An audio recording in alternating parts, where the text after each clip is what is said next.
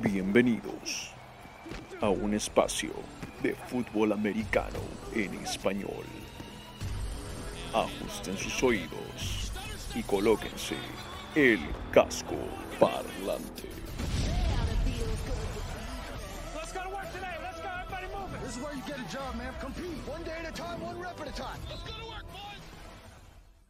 Hola a todos mis fanáticos de la NFL, muchas gracias por sintonizarnos.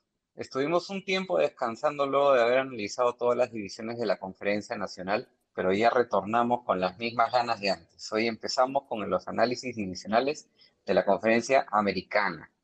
Analizaremos la división norte, una división que muchos consideran ser la más competitiva junto a la Nacional Oeste y que cada año se vuelve más pareja. El año pasado fue la única división que logró tener a tres de sus equipos en postemporada. Iniciamos este espacio presentándome a mí y a mis invitados. Mi nombre es Rodrigo Delgado Eli, me conocen como Rodstad, del podcast y show en vivo de Facebook Casco Parlante, que conduzco desde Lima, Perú, junto con mis colegas Simón Carpio y David Thornberry. Nos pueden seguir en Twitter y Facebook con el arroba casco parlante.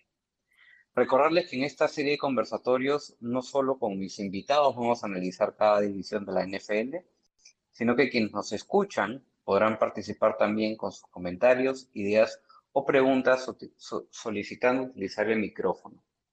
Recordarles que para poder participar nos deberán estar sintonizando siempre desde un dispositivo móvil. Como les comenté, hoy nuestro conversatorio gira en torno a la AFC Norte.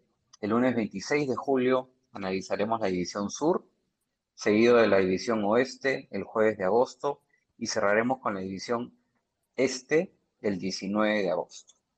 En caso estén interesados en escuchar lo que fueron los análisis de la conferencia nacional, estos ya están subidos a la cuenta de Spotify de Casco Parlante. Paso ahora a presentar a mis invitados de esta noche. Representando a los últimos campeones divisionales, y que ciertamente tienen algunas cosas que corregir, tenemos a una dupla bastante interesante. Los Pittsburgh Steelers estarán representados por Diego Ramírez y Paulina Torres. Diego es un comunicador con experiencia en medios mexicanos y españoles. Manifiesta que Joey Porter es el culpable de su afición por los Steelers. Es un gran defensor de Big Ben y Juju Smith-Schuster. Es rookie del Scott Fishbowl, el, me imagino que es el fantasy en la división Childish Gambino, a quien le extendemos, por supuesto, los saludos respectivos. ¿Cómo estás, Diego? Gracias por acompañarnos. ¿Qué onda, Rodrigo? Muy buenas tardes. Gracias por invitarme. Y aquí estamos para defender a capa y espada a los Pittsburgh Steelers, que sé que algunas piedras van a caer sobre este tejado, pero estamos preparados para devolverlas todas. Está muy bueno, está muy bien, Diego, esa es la actitud. Eh, a él se le, se unirá Paulina Torres. Ella es de la Guadalajara, Jalisco, fanática de los Steelers desde que nació. Por un tema de tradición familiar, a ella la envolvieron en un terrible towel cuando nació y se reafirmó como fanática de los Steelers cuando desde que cobró la conciencia deportiva de este deporte en el Super Bowl 43 en el año 2009, cuando sus propios Steelers alzaron el Lombardi a ganar a los Arizona Cardinals. Es creadora de ABC Fútbol y staff en Steelers 360. Bienvenida, Paulina. ¿Cómo estás? Muchísimas gracias, muy contenta de estar aquí con ustedes. La verdad es que ya extrañábamos algo de la NFL y qué bueno que abriste este espacio, pues para hablar del mejor equipo de todo el mundo que son los Pittsburgh Steelers. Excelente. Gracias a ti, más bien, Paulina. Y tenemos un invitado sorpresa que ya, bueno, pidió habilitar micrófono y vamos, no lo pienso dejar para nada afuera. Vamos a aprovechar la oportunidad que está con nosotros este Arturo Carlos, director general de Máximo Avance, que también nos está escuchando. Eh, Arturo, buenamente estarás por ahí. Sí, aquí estamos. ¿Cómo estás? Eh, saludos a Paulina, a Diego, eh, a todos los que están aquí en la sala y pues eh, para platicar un ratito, ¿no? A ver qué, ya, ya, ya urge que empiece esto, caray. Así es, así es. Gracias, Arturo, siquiera por darte el tiempito para entrar un rato. Para el caso de los Ravens, tenemos un invitado de lujo y a quien estimo muchísimo, y es una voz autorizada y muy cercana a los Baltimore Ravens. Así como dirían muchos amigos mexicanos, su palabra es la ley. David Andrade es comunicador social nacido en Quito, Ecuador, y tiene una amplia experiencia en locución de radio, cubriendo noticias y deportes desde el 2005. Ha realizado voiceovers dentro del mundo deportivo y en diversos programas analíticos y de debate. Ya en el 2018 dio el salto a los Estados Unidos relatando el play-by-play de los Baltimore Ravens en español. Posteriormente, en el 2020, se vinculó directamente al equipo de los Ravens como comentarista y analista deportivo. Hoy forma parte del equipo de la cadena de deportes Máximo Avance. Ha cubierto eventos importantes con ellos como el Super Bowl 55 que se jugó en Tampa, Florida, y este año será el corresponsal directo de los Ravens para la misma cadena, con el fin de acercar a la fanaticada hispana dentro y fuera de los Estados Unidos. Mi querido David, un fuerte abrazo a la distancia y espero que te encuentres muy bien. ¿Cómo estás? ¿Qué tal, Rodrigo? Y saludos a todos los que están eh, ya en este, en este espacio y desde aquí de Maryland, pues un saludo muy grande para cubrir esta división, como tú lo mencionabas, eh, se vuelve una de las más difíciles, una de las más duras y que puede crear otra vez, no sé si una coincidencia nuevamente de tener tres equipos clasificados a playoffs, eso nos gustaría porque esa competitividad es muy buena también, pero aquí estamos, como dirían por ahí, ¿no? También a capa y espada a defender a los Ravens y que empecemos aquí, ¿no? Claro sí. Ahora, tenemos a los representantes de los Bengals. Para este caso encontré a tres representantes para agregar una buena sazón a este debate. Eh, estamos internacionales, les cuento. Tenemos a personas de Perú, México y hasta Argentina. Desde Buenos Aires hemos invitado a Guillermo Piuma, es desarrollador web y tiene 45 años. En el 89 coincidió casualmente en Miami para cuando se dio el Super Bowl 23 entre los Bengals y los 49ers de Joe Montana y se enamoró tanto del despliegue del deporte como del equipo de los Bengals. Se hizo aficionado de inmediato y desde entonces ha sido un amor que ha perdurado por 30 años hacia el futuro y hasta más. Ama el deporte, la complejidad táctica, la belleza del deporte, su agresividad, el profesionalismo y la cultura.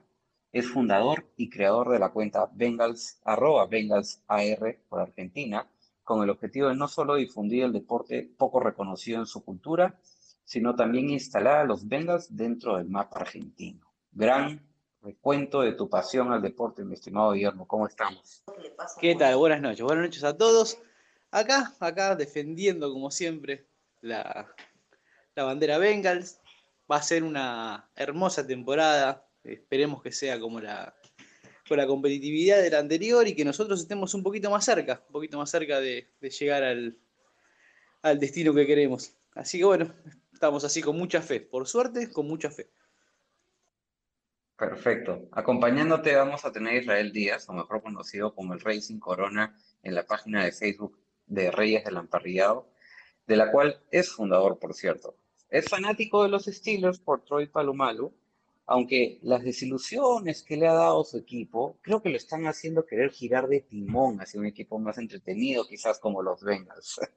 no, mentira, él es fanático de los Steelers, pero lo hemos traído a Isra porque es sumamente imparcial muy objetivo y él quiere analizar a los Bengals por el gran pensamiento crítico que él tiene. Es gran amante de la cerveza artesanal, las hamburguesas y las carnes. Te doy la bienvenida, mi querido Ira, gran amigo. Gracias por aceptar la invitación. ¿Qué tal, Rodrigo? Muchas gracias por invitarme. La verdad, eh, gracias por la presentación y pues gusto saludar a todos. A Alejandro, Diego, a Paulina, que ya tengo gusto de conocer personalmente. Ya he compartido espacios con ellos y pues a ti, mucho gusto por estar aquí y, claro, vos a apoyar los Vengas en este momento. Muy bien, muy bien. Y bueno, para mantenerte ahí con la correa y asegurarnos de que no des comentarios disuasivos y perjudiciales, preferí traer a un peruano que te tenga al mar. Él es Alfredo Rodríguez Segarra, otro fanático a muerte de este deporte que nos apasiona a todos, por cierto. Él vive en Cusco, en Perú. Incluso fundó su propio equipo de fútbol americano ahí que se llaman los Cusco Bears. Nada que ver con los Chicago Bears, pero se podría decir que ya estamos hablando con, un, con una persona que es dueño de un equipo de fútbol americano y ya recibió la invitación de la Liga Nacional acá en Perú para jugar con su equipo. Tiene el sueño de lograrlo y que esto crezca y estoy seguro que así lo lograrás, mi estimado Alfredo. Bienvenido a este espacio, ¿cómo estás? Buenas noches a todos, buenas noches Rodrigo.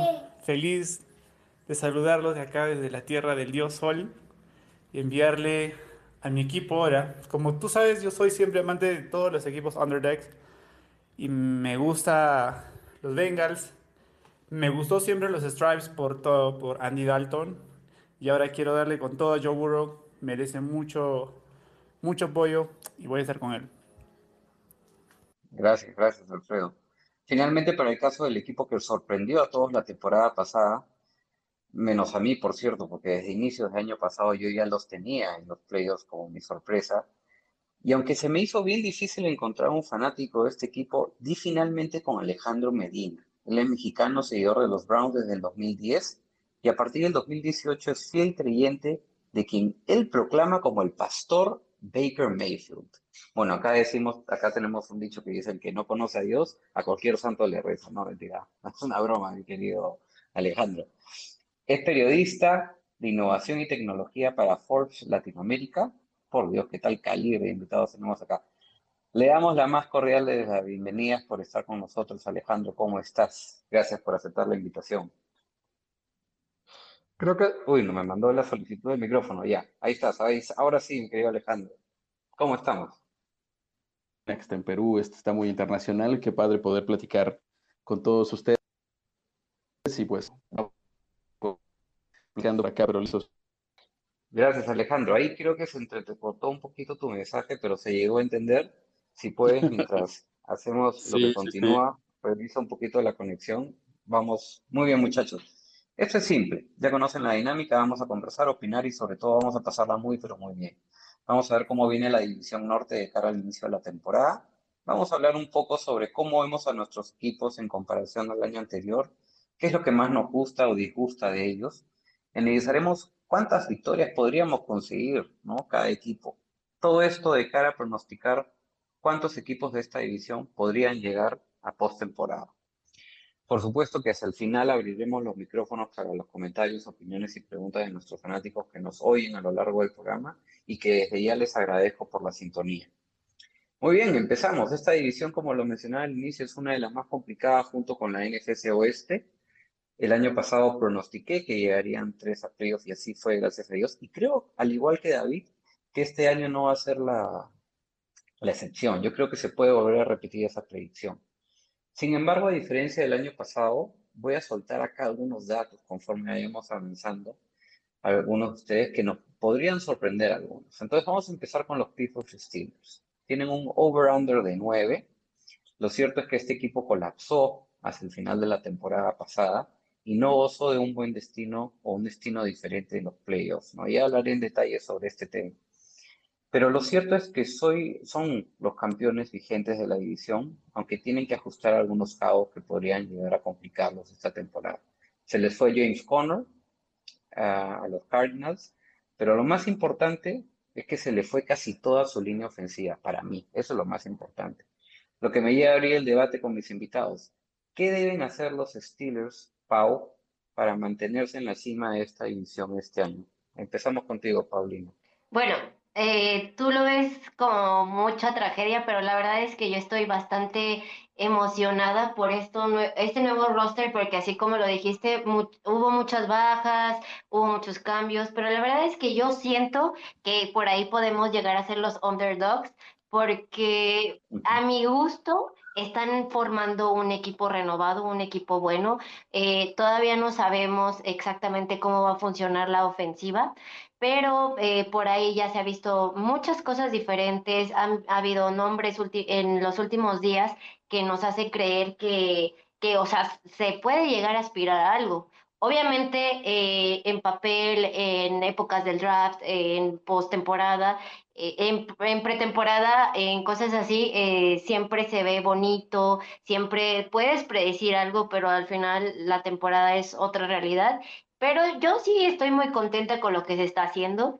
Estoy emocionada de, de, nuestro nuevo eh, eh, sistema ofensivo, tal vez sí puede funcionar, tal vez no. Por ahí me están ilusionando mucho con que va a haber eh, carreras donde el juego terrestre se va a explotar, pero pues bueno, vamos a ver. La verdad es que yo sí estoy contenta con lo que se está haciendo en el equipo. Sí hubo muchas bajas significativas, así como tú lo dijiste, como Conner, eh, muchos retiros como Vince Williams, pero vamos a apoyar a nuestro equipo y la verdad es que yo sí creo que esta temporada vamos a ser los underdogs, porque he visto en mil eh, lugares que nos tachan así como de que no vamos a lograr nada y que eh, muchísimas cosas, pero yo soy fiel creyente de que mi equipo sabe lo que está haciendo. Sí, evidentemente ahí coincido contigo. O sea, pareciera que la forma como terminaron la temporada pasada los Steelers, este año, como tú bien lo dices, lo ves como un underdog, en el sentido de que se ve mucho hype en el tema de los Browns y los Ravens y poca gente está girando sus ojos en torno a estos Steelers. Ahora, te voy a decir una cosa que a mí me llama mucho la atención y que espero esto lo puedan corregir este año, que es, no entendía por qué le costaron tanto eh, acarrear el balón el año pasado. Digamos, un, lo que era el ADN o la fundación de este equipo, ¿no? Era jugar bien en defensa y hacer avanzar el balón por tierra. Y lo solían hacer muy bien desde el 2005, cuando ganaron, por ejemplo, el Super Bowl. Ahora, más aún en esta división, que goza de muy buenas ofensivas, ¿no? Tenemos en, los quarterbacks, tenemos a Big Ben, a Lamar Jackson, a Baker Mayfield y a un Joe Burrow que en el tiempo que jugó el año pasado sorprendió a muchos, o sea, ya de por sí creo que batió el récord de, de intentos de pase por un novato.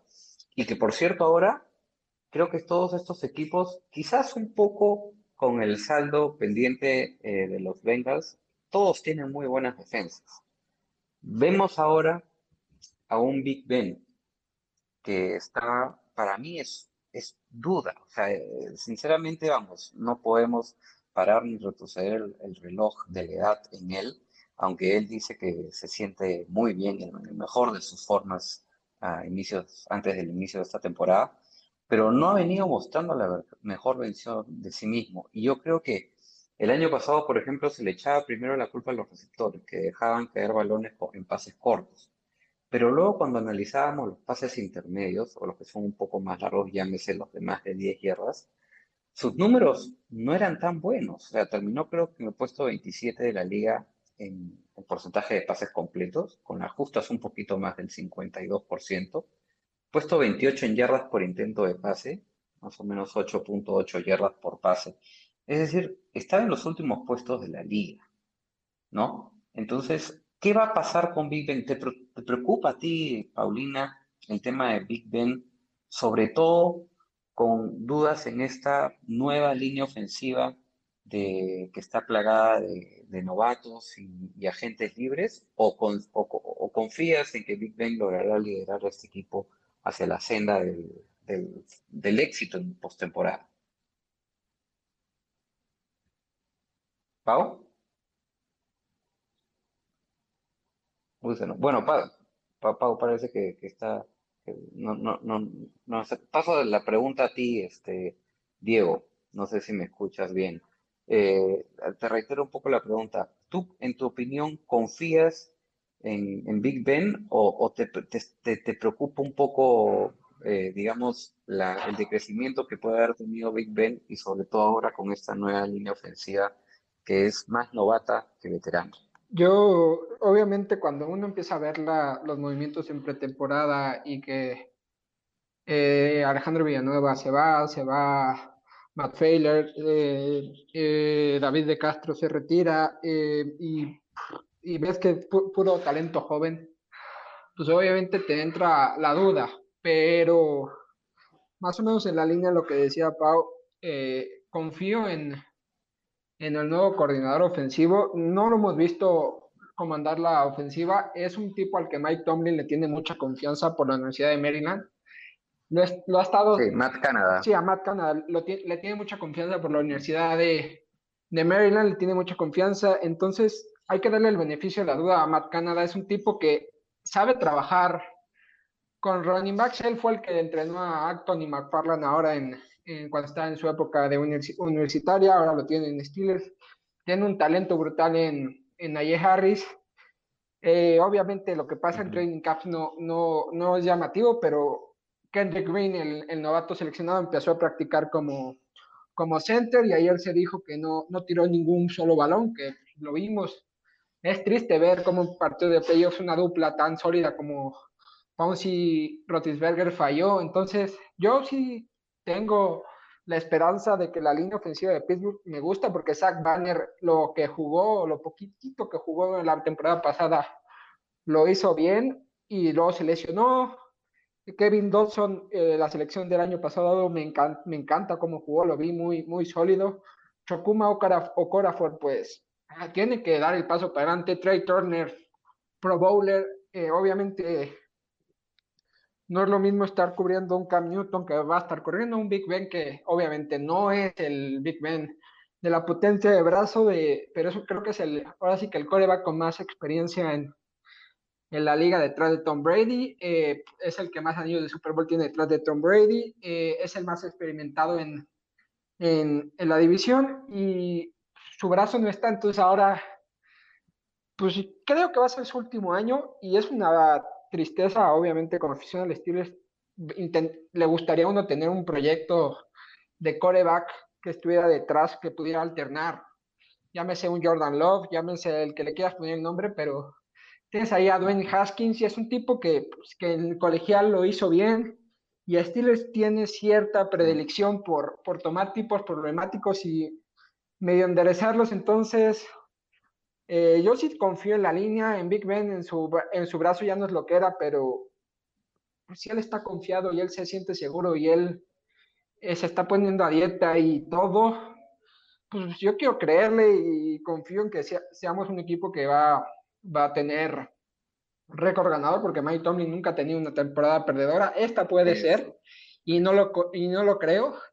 Y aún así creo que Steelers tiene mejor línea ofensiva que los, que los, que los Bengals. Sí, muy cierto. Hola. Ni Mike Tomlin ni Big Ben. Sí, Paulina, cuéntame. Ah, ya. Es que yo creo que están siendo muy duros con Big Ben, ¿sabes?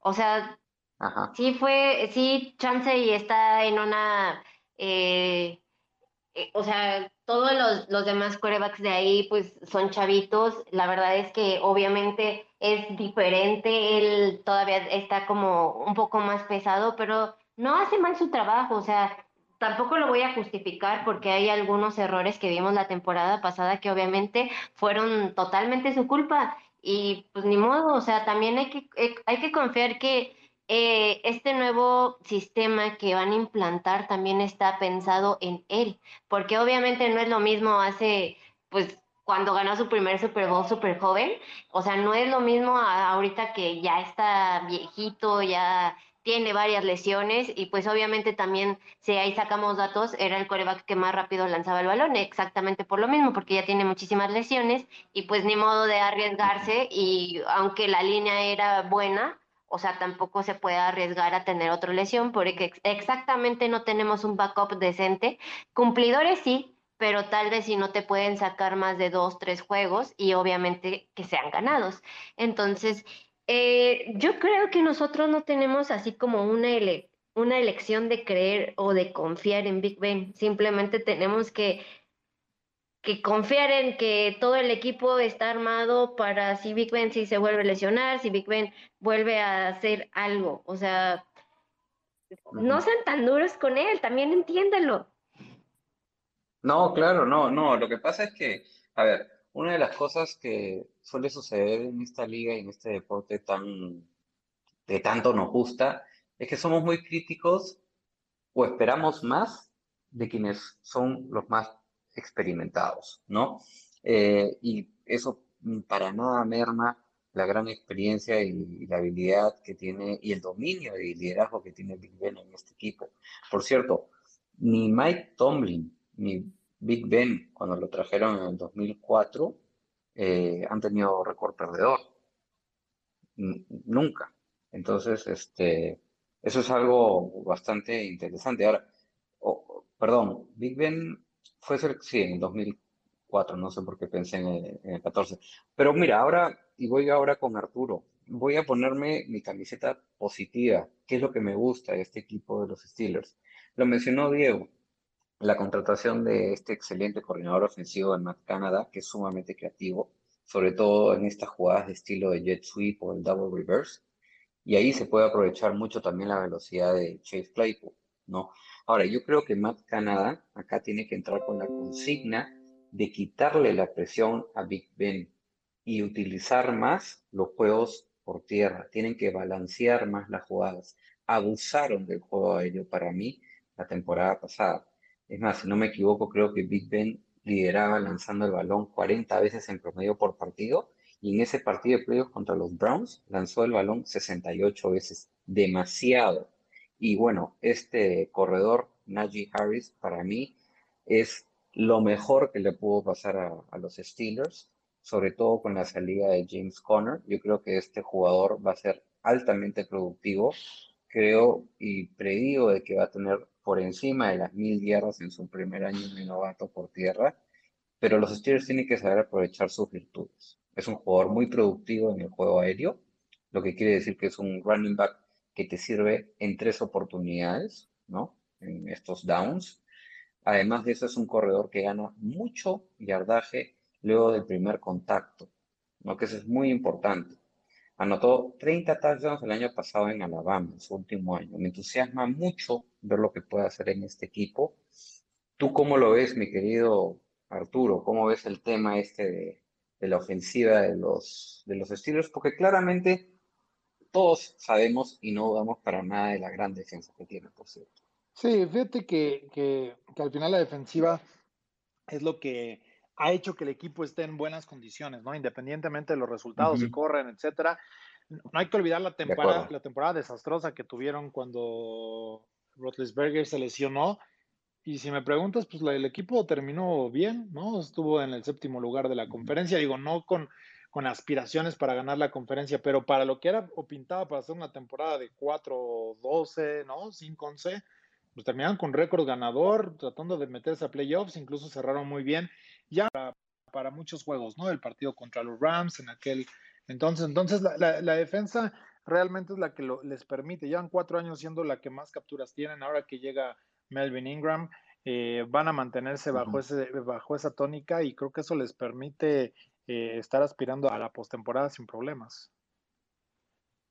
Sí, yo, yo lo que quería agregar ahí en la defensa es que para que los Steelers puedan mantenerse en la cima de esta división, con aquellas dudas que puedan tener en la parte ofensiva, eh, coincido ahí contigo, tienen que ser la mejor defensa de, la liga. El año pasado fueron terceros y, y, bueno, por cierto, han sido creo que el equipo con más capturas de quarterbacks, tuvieron 56 capturas el año pasado, increíble, terceros en puntos permitidos por partido y en total de yardas permitidas. Eh, acá lo que quería traer a la mesa, mi querido Arturo, y una cosa que sí me preocupa y que la mencionaba al inicio de, analizar esos Steelers, es la mentalidad que tiene el equipo hacia el final de las temporadas, ¿no?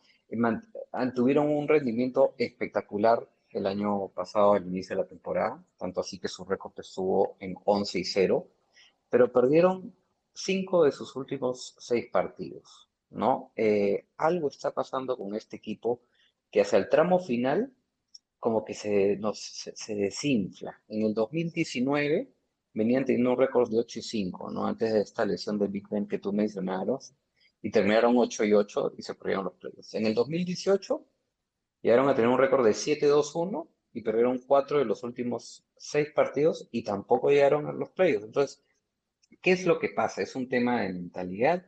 ¿Es un tema de confianza? O, es un tema que simplemente ya el cuerpo no te responde hasta el final de la temporada. ¿Y por qué, por qué traigo esto a la mesa? Porque mira nomás cómo terminan esta temporada su calendario. Tienen a los Titans en la semana 15, que el año pasado terminaron con un récord de 11 y 5. Luego visitan a los Chiefs en la 16, que terminaron con récord de 14 y 2. Se enfrentan después a los Browns en la 17, que terminaron con un récord de 11 y 5. Y finalmente van a visitar a los Ravens en la 18, que terminaron con un récord de 11 y 5. Entonces, cuidado con esto, porque como decimos acá, en la puerta del horno se te puede quemar el pan, ¿no? Entonces, muy importante para mí es que mantener el ritmo de juego y terminar sobre todo bien la temporada. Eso es lo que me preocupa, mi querido Arturo. Tus apreciaciones. Sí, perdón, pensé que tenía cerrado acá el, el, el micro. No te preocupes. Mira, evidentemente es una temporada difícil, el calendario lo, lo, lo representa. Y, y, sí, Mike Tomlin ha tenido muchos problemas en cuanto a, a esa parte del manejo eh, de partidos, ¿no? Eh, mal manejo de reloj, mal manejo en desafíos. Eso es de la, de la crítica más fuerte que ha tenido. Eh, evidentemente, aguantar una campaña, 16 partidos, es bien complicado, ahora 17. Y, justo hace rato que, veía la, imagen, ¿no? Con Brady y sus siete anillos, decía, ya, ya, párale. Y, alguien me decía, oye, ¿y va a regresar a la octavo? Le digo, la verdad yo no creo que era ni siquiera top 5 los Buccaneers el año pasado, pero alégame que jugaron sus mejores cuatro partidos en playoffs. Ahí es donde realmente tienes que marcar diferencia. Y, y, el problema para Pittsburgh fue que cerraron al revés. Imagínate que, que, hubieran jugado, que hubiera jugado el equipo como iniciaron, ¿no? Algunos de los partidos, porque creo que eh, algunos eran muy sencillos, como el de Jacksonville, pero el, uh -huh. cómo le jugaron, por ejemplo, um, a los Titans, ¿no? Los aplastaron, les pasaron por encima. Por ahí un juego sí. con, contra los Ravens también lo jugaron muy bien, eh, ¿no? Limitando a Lamar Jackson, etcétera. Entonces, depende cómo terminas, y esa es una clave en la NFL. Entonces, y, y ve, uh -huh. y voltea a ver a los Chips, tuvieron un temporadón. De nada te sirve si el último juego no lo, no lo ejecutas bien, ¿no? Con las lesiones. Entonces, sí creo que muchas veces llega a ser suerte, aunque también cuando empiezas a fallar es una tendencia. Y aquí, más allá de, de, del cierre de la temporada, lo preocupante es que Mike Tomlin y los Steelers se han llevado dos derrotas, las dos últimas derrotas de playoffs han sido de escándalo. Primero contra Jacksonville sí. en un juego de una nevada y estando con muchísimo frío y te meten cuarenta y tantos puntos. Y ahora contra, uh -huh. los, contra los Browns que terminas con 28 puntos en el primer cuarto en contra y es imposible levantarte, ¿no? Sí, sí, indudablemente venir de atrás de un, un, déficit de 28 puntos a inicios de un partido de playoffs y contra unos Browns que estaban dando sorpresa es. No, hasta contra los Jets. Tú pones un juego de los Jets 28-0 el primer cuarto y, y que arranque el segundo y lo van a ganar. Bueno, no, no, no sé, ¿eh? porque mira lo que le pasaron a los Falcons contra los Patriots. Oh, no, excelente, excelente análisis de los tres.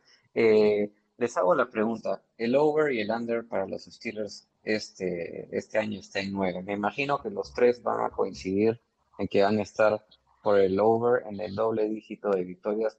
Empieza contigo, Diego. Eh, eh, son 17 partidos, yo creo que van a, va a estar en como en 17, creo que eh, quiero ser realista y ya si me voy muy, muy optimista, lo dejo como en, en 11-6, 12-5. Si me voy muy optimista, ojo. pero... pero... Sí, ojo que, que lograr un récord de 10, de doble dígito, 10, 11, 12, ya es sumamente complicado. ¿ah? Ese, ahora que, que te he escuchado hablar de, de, lo que has dicho, que si es que no me voy muy de optimista, etcétera, pueden ser 10, y, y, y me pongo a pensar, digo, sí, sí, do, una doble dígito de victorias es, no es fácil, no es fácil. Eh, Arturo, ¿tú qué, qué, qué, qué, qué ves de esos estilos? ¿Crees que puedan estar pasando la, la valla de los nueve victorias? Sí, yo creo que van a tener altas en ese sentido. Yo le veo un récord de 11-6, eh, ¿no? Después de terminar uh -huh. 12-4. Eh, yo creo que, que, el equipo se lleva, digo, tienes un juego más, tanto lo puedes perder como ganar, evidentemente, pero creo que, que, que, en esa parte les puede tocar triunfo. Yo, juegos muy complicados que no creo que ganen, el primero contra Buffalo. Eh, si está Aaron Rodgers puede complicarse el de Green Bay, aunque no les ha ido tan mal en ese sentido. Y, ya la, el cierre es, casi catastrófico, ¿no? Eh, aguantar, yo creo que van a dividir con los Ravens, probablemente también contra los Browns y el de los Chiefs es muy complicado ganarlo, ¿no? Entonces tienes tres juegos ahí que pierden más el inicial. Yo, yo esas son las cuatro derrotas que veo prácticamente cantadas en el calendario. Y, y, difícil Chargers y, y, por supuesto también la visita a Minnesota y ni, ni se diga el juego contra los Tyrants, ¿no? Perfecto, perfecto. Muy bien, vamos a pasar ahora a hablar de los Ravens, mi querido David.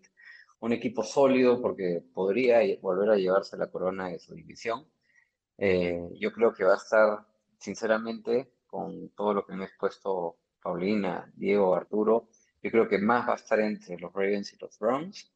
Eh, lo que necesitan hacer los Ravens para competir este año básicamente es continuar mejorando año a año. Este equipo en el 2019 terminó primero de su conferencia y sufrió esta dura derrota en playoffs contra los Titans. Y el año pasado se cobraron la revancha pero luego les tocó los Bills, ¿no? Todo da a entender que Lamar Jackson es el tipo de persona que en un futuro se va a convertir en líder de la NFL, solo que no sabemos cuándo esto va a suceder. ¿Qué estás pensando con estos Ravens, David? ¿Y qué es lo que necesitan hacer para dar ese salto que los lleve a liderar su división y llegar al Super Bowl de la mano de su MVP unánime? Bueno, eh, básicamente lo que tú acabas de decir eh, es verdad. Ahora se centra todo en lo que es Lamar Jackson. Y la gente, retractores, todo el mundo que estuvo en contra cuando trajeron a Bateman con un juego que básicamente se basa en los pies de Lamar Jackson, pues ahora oh, yo creo que esta es la oportunidad que Lamar tiene de sacarse muchas espinas, no solamente una. Eh, tú lo acabas de decir, en el 2019 como que básicamente tú le veías a Lamar Jackson poniéndose las gafas en la, en la banca, ganando partidos con un récord de 14 a 2, que nadie lo creía, fue, un, fue, la, el año de récords, ¿no? Y cuando tú llegabas tan campante, tú hacías, un, tú hacías mención una frase, ¿no? Que se te queme el pan, eh, ¿cómo era? En la puerta del horno se te puede quemar el pan. Exacto, y, y nosotros veníamos ya a comernos ese pan, ¿no? Literalmente, y llegaron los Tyrants y, nos, y nos dieron eh, una lección en casa que nadie, todo el mundo se quedó, a mí me costó como dos semanas diciendo, ¿qué, qué pasó, no? Ese equipo tan confiado, tan energético, le veías a Mark Ingram, eh, haciendo broma con Lamar en toda la temporada, pues todo el mundo pensó que los Ravens iban a ser candidatos para ese Super Bowl. Eh, así, y así no son las cosas. Yo creo que fue una cosa para que el equipo se despertara el año pasado, pues yo creo que a todos nos sorprendió en muchos aspectos, futbolísticamente, en la parte social acá en Estados Unidos fue muy, muy difícil para eh, suplir muchas cosas como equipo. Y y pasó lo que pasó, o sea, la, la gente se, se, dio cuenta de que eh, cuando un equipo como los Steelers, lo que tú mencionabas, estuvo con una temporada casi perfecta y le pasó lo mismo, que casi, casi pareció lo que le pasaron a los Ravens el pasado año, pues con las justas terminamos segundos en, y casi al último se puso las pilas Lamar. Entonces tú te das cuenta que eh, todo, todo enfoque que dan a, a, este mariscal de campo es de que eh, sí tiene, es dotado de muchas cosas e-, es un, e-, es un atleta, es uno de los mejores atletas en esa posición y que puede dar muchísimo. Y cuando tú, e-, esta mañana estábamos hablando en el programa, eh, ¿cuál, ¿cuál, va a ser ese contrato que le van a dar a la mar? Yo creo que el, el, el, tiempo que se demoran, yo me imagino a Eric da Costa como que yendo a firmar y dice, no, pero esto pasa, mm. hay algo que le frena.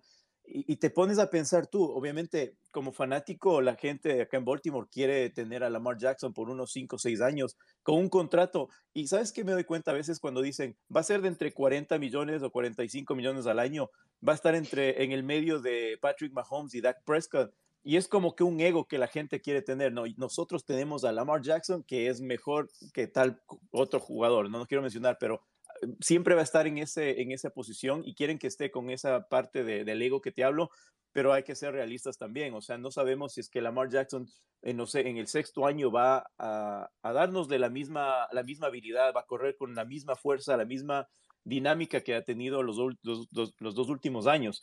Entonces, todo enfoque ahora en el equipo eh, viene con eso, ¿no? Eric da Costa nos demostró que este draft nos fue súper bien.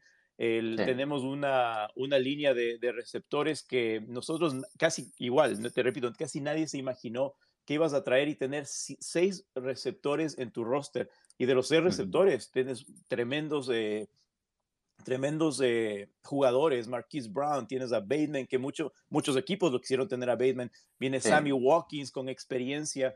Eh, tenemos Devin Duvernay, un jugador muy rápido, al Jace Proche, que si no te ayuda como receptor, te ayuda en los equipos especiales. Y tenemos este otro Tylen Wallace, que también hay que echarle mucho ojo, que es muy rápido. Cuando tú, te menciono tantos receptores, no me imaginé el año pasado tener tantos en este, en este roster. Y sí, raro, raro, sobre todo en un equipo que predomina en el juego terrestre, pues, ¿no? Pero es que justamente, David, es que es lo que creo que le está faltando a este equipo de los Ravens. Aún no encuentran a ese receptor élite, ¿no? De, como dirían los americanos, el, el, receptor número uno del equipo, ¿no? Porque sí, efectivamente, como tú bien dices, han traído elementos bien importantes. Bateman a mí me encanta bastante. Sammy Watkins es un buen receptor, pero me preocupa su historial de lesiones, ¿no? O sea, ¿qué, qué, o sea, vamos, por las puras no están en el mercado buscando receptores. O sea, el año pasado el receptor más confiable para Jackson fue Mark Andrews, a la cerrada. Entonces, ¿por qué le cuesta tanto a este equipo de los Ravens identificar un cuerpo de receptores que lo complemente a, a Lamar, ¿no? Para que finalmente demuestre todo el potencial que tiene como quarterback. Sí, e, e, suena a veces contradictorio, ¿no? Cuando la, la pregunta Mm. que tú haces me la hacen a cada rato, ¿por qué traes tanto receptor si tú sabes que, y ahí está eh, eh, lo que acabas de decir, Mark Andrews fue una de sus armas principales y por poco tuvo más, más, más, ah, touchdowns que otros receptores que tenías en el equipo como número uno. Eh, entonces, Mark, eh, perdón, Lamar Jackson se siente más cómodo en esa zona del campo de juego. El- a principios de este año se habló mucho, se hizo un comentario que no sé si fue una estrategia del el, el, coach ofensivo Greg Roman en decir que vamos a saltar con este año, vamos a, pro- a probar un, eh, un bajo centro, un Lamar bajo centro que tú no lo habías visto. Eh, Ujú. ese Lamar Jackson que tú le estabas en pistol y ya sabías que eh, eh, tú le veías los ojos de Lamar ya, Sí. ya sabía cuántos ya sabía cuántos iba a esquivar, ¿no? Decía, "Ah, hay, hay 11 enfrente, me los voy a sacar a los 11, ¿no? Y esa visión de Lamar Jackson, si tú lo pones bajo centro, a veces yo digo, me, gusta la idea de que si tienes a unos receptores de este calibre y le pones abajo centro a Lamar Jackson, m- significa que va a tener que usarlos más. Olvídate de Mark Andrews como tu arma de, de- debajo de la manga, ¿no? O sea, ya vas a tener otro tipo de juego, pero ojo, Lamar Jackson nunca se ha visto con esta posición. El rato que Lamar Jackson agarre un bajo centro y se da la vuelta, va a ser un mundo diferente al frente de él. Ya va a tener Sí. otra, pre- otra presión. Esos tres segundos que él se dé la vuelta, pongámosle dos ya, porque él es bien rápido y todo el mundo dice que es el más rápido, ¿no? y ya te, ya te van a acabar, o sea, van a haber unos linebackers o otros pass rushers que te van a caer en esos dos segundos, no les puedes dar un chance. Entonces, ese laboratorio que Greg Roman y John Harbaugh están preparando en crear esta nueva ofensiva bajo centro de Lamar es muy arriesgada. Me encanta, sí, me, me fascina porque ahí es lo que te estaba hablando. Tú quieres un mariscal de campo que te, te pruebe que puede cambiar su tipo de juego y, todos los retractores que les escucho, el 90%, el, el famoso quarterback. Bueno, es un quarterback por lo que ha demostrado y ha roto récords, ha hecho touchdowns corriendo, ¿no? Por algo tiene ese récord tan, tan grande, tiene tre- 37 como, eh, como starter, tiene 1-3 en playoffs, ganó el 80% de sus juegos, una vez Pro Bowl, un All Pro, MVP, todo eso va a estar en el currículum de Lamar Jackson cuando vayas a firmar el contrato. Pero el momento que te diga John Harbaugh, ¿será que Lamar, bueno, estaba haciendo una comparación a mañana, el contrato de Patrick Mahomes desde 10 años? Patrick Ujú. Mahomes en- de aquí a 10 años te va a lanzar el balón casi de la misma forma, hasta quién sabe mejor, mira a lo que pasa con Tom Brady. Pero Lamar Jackson, el momento de demostrar es este año. Si van a Sí. lanzarse y arriesgar a ponerlo bajo centro para que él pueda lanzar los pases profundos que tanto quieren ver de Lamar, pues ahí es donde tú te vas a, de- a decir, ¿no? A decir como, como un dirigente del equipo de Ravens y decir, bueno, lo voy a tener para seis años más porque Lamar Jackson me demuestra que puede solamente, no solamente puede correr el balón. Ahora hay otros que dicen, en el, el otra cara de la moneda es que dicen, no, pues si Lamar puede correr, pues esas armas déjale que las, la- las ah, Las impacte a todo, exacto, que, que- que las explote y que gane un Super Bowl así corriendo y que todos los mensajes que me llegan cada partido que perdíamos, Lamar Jackson no puede, un- no, no, es un, quarterback que corre, no gana campeonatos. Me caían esos, esos mensajes a cada rato, ¿no? Y bueno, decía, algún rato se tiene que dar. Si Lamar rompió muchos récords, pues esperemos que así sea. Pero sí, es muy arriesgado, como te digo, Rodrigo, es, es bien arriesgado eh, lo del contrato, que en estos días vamos a tener noticias. Quién sabe, va a ser mayor que el de Dak Prescott. Yo sé que ahí Baker Mayfield y Josh Allen se están frotando las manos y decir, pues, ser- Sí. serían unos dos milloncitos más de lo que le den a Lamar, ¿no? Tendría que Claro, ser. es- están es- esperando que, que Lamar Jackson ponga la valla para después ellos ir a pedir la billetera. Exacto. Entonces, Ahora, sí, yo te, eh, yo te- dime. yo te confieso algo. Eh, comparto lo que acabas de decir sobre el estilo de juego que veríamos este año de Lamar Jackson. Y, y lo, lo que me gusta es que, por ejemplo, una buena noticia regresa Ronnie Stanley, ¿no? Que a él se suma Alejandro Villanueva, este que se jalaron de parte de los Steelers, y la contratación de Kevin Sidler, ¿no? Este otro gran ofensivo tackle con grandes cualidades que probablemente vaya a jugar por derecha, porque Sí. Stanley juega por, por izquierda, tengo entendido. y, y, y va a tener la protección y le va a servir no solamente a él, sino también le va a servir al juego terrestre, que este año lo va a tener que liderar J.K. Dobbins, que tuvo una excelente temporada el año pasado y unos números récord en algunos, algunos aspectos. Regresa Nick Boyle también en la ala cerrada y a él se le suma Josh Oliver, este tight end de Jackson, si no, no me equivoco, David. Sí. Eh, también se viene Ben Mason, eh, tight end también de Michigan. Él fue el último pick de, de, este draft que también podría aportar. Pues ahí está la, la línea de, de que este sería como un fullback. Eh, es un híbrido como el caso de Patrick Ricard, ¿no? Ahora, volviendo un poco al tema eh, de Lamar y el tema de Lamar en jugadas de pases, ¿no? Eh, ¿Tú crees que Lamar Jackson es un buen pasador? O sea, vamos, no es igual de pasador que, que cuando ataca por tierra, eso es indudable. Pero yo veía partidos, veía eh, grabaciones de sus partidos en playoffs y en algunas circunstancias veía como sus lanzamientos no llegaban a ser del todo buenos. Tanto así que hasta en ocasiones la pelota ni siquiera iba espiralada a sus receptores. Eh, ahí creo que le gusta pasar, eh, hacer pases más por rutas internas que hacia los exteriores del terreno de juego. Ahí parece que en, en, este, en esta área de la parte externa lateral, ¿no? Entre la, la banda, la línea de banda que ya, y, y, un poco hacia el centro, ahí está teniendo más problemas que cuando es un pase que lanza por el medio. Eh, es, ¿Mi percepción es correcta o, o, estoy viendo cosas que no, que no son? Mira, tú lo mencionabas al principio, el, su, su, arma secreta o favorita era Mark Andrews, y es lo que estabas mencionando uh -huh. en su momento. Eh, ahí es lo que te estaba comentando, uh, hablando con gente muy acercada al equipo y decíamos, ¿no? Que eh, eso es como que le, le, no, nosotros nos queríamos, queríamos estar presentes en esa oficina donde Eric da Costa y Harvard están hablando y teniendo esta conversación que tenemos ahorita, ¿no? Decir, ¿qué, qué pasa si Lamar no, no llega a ser ese lanzador que todos quieren? ¿Para qué trajimos seis, eh, tenemos en el roster a seis eh, receptores si no los va a usar de, de esa forma? Yo no digo que sea mal pasador, eh, lo, lo, lo, he visto en, en, en, entrenamientos, los que obviamente no se puede sacar el teléfono, y, y, y fue gracioso, no, te, no sé si te recuerdas, hace un par de, bueno, más de un mes de haber sido cuando eh, llegó Sammy Watkins y la persona que grabó ese pase estuvo contenta de ver un pase de Lamar Jackson a Sammy Watkins, pero fue un duck, ¿no? Fue, fue el peor pase que pudo haber dado en su vida y lo, le, le, acabaron a Lamar Jackson diciendo, ¿cómo va a ser posible que Sammy Watkins en un equipo no puede recibir bien un pase, bla, bla, bla? Le acabaron a Lamar. Y, y fue, fue una, una, bueno, fue un, una, ¿cómo te digo? Fue una exageración porque en verdad, o sea, a, si, si eso le pasaba a Patrick Mahomes o le pasaba a George Allen o al mismo Tom Brady, no, no hubieran hecho tanto el alboroto que hubo con ese problema. Pero ya tiene, sí, Lamar Jackson ya tiene ese sello, ¿no? Ese sello presente uh -huh, de que uh -huh. un, un, pase malo de él va a ser, ahí está, te dije, no sabe dar pases. Sí, lo, entonces, atacan, lo atacan mucho en ese aspecto. Claro, entonces la, yo, yo, yo creo que él es muy buen pasador. Hay una cosa también que, que de mencionar aquí, acuérdate que cuando trajeron a Keith Williams el año pasado, que es el el specialist eh, de, de, para, de pass game, ¿no? Eh, de, al equipo, vino el año pasado. Y también trajeron a um, T. Martin, el, el, coach de wide receivers. ¿verdad? Es, sí. es, una, es una dupla muy buena que la vamos a ver en acción este año también.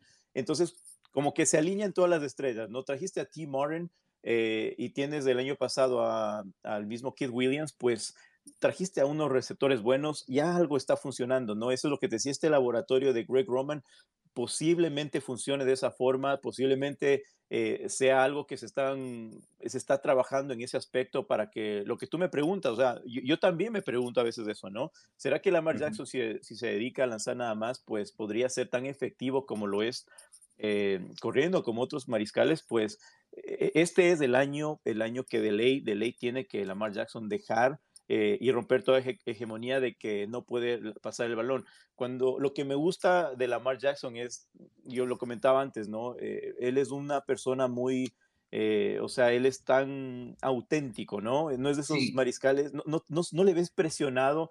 El día no. de hoy lo, lo veíamos, ¿no? El, bueno, en, en imágenes del día de ayer, que llegaba y se reportaba al campamento agarrando su Chick-fil-A, caminando sin peinarse en camiseta, así como que cuando vas a la tienda, ¿no? Y hasta uno cuando va a la tienda creo que se peina más que Lamar yendo a los entrenamientos donde toda la todos los medios le van a ver.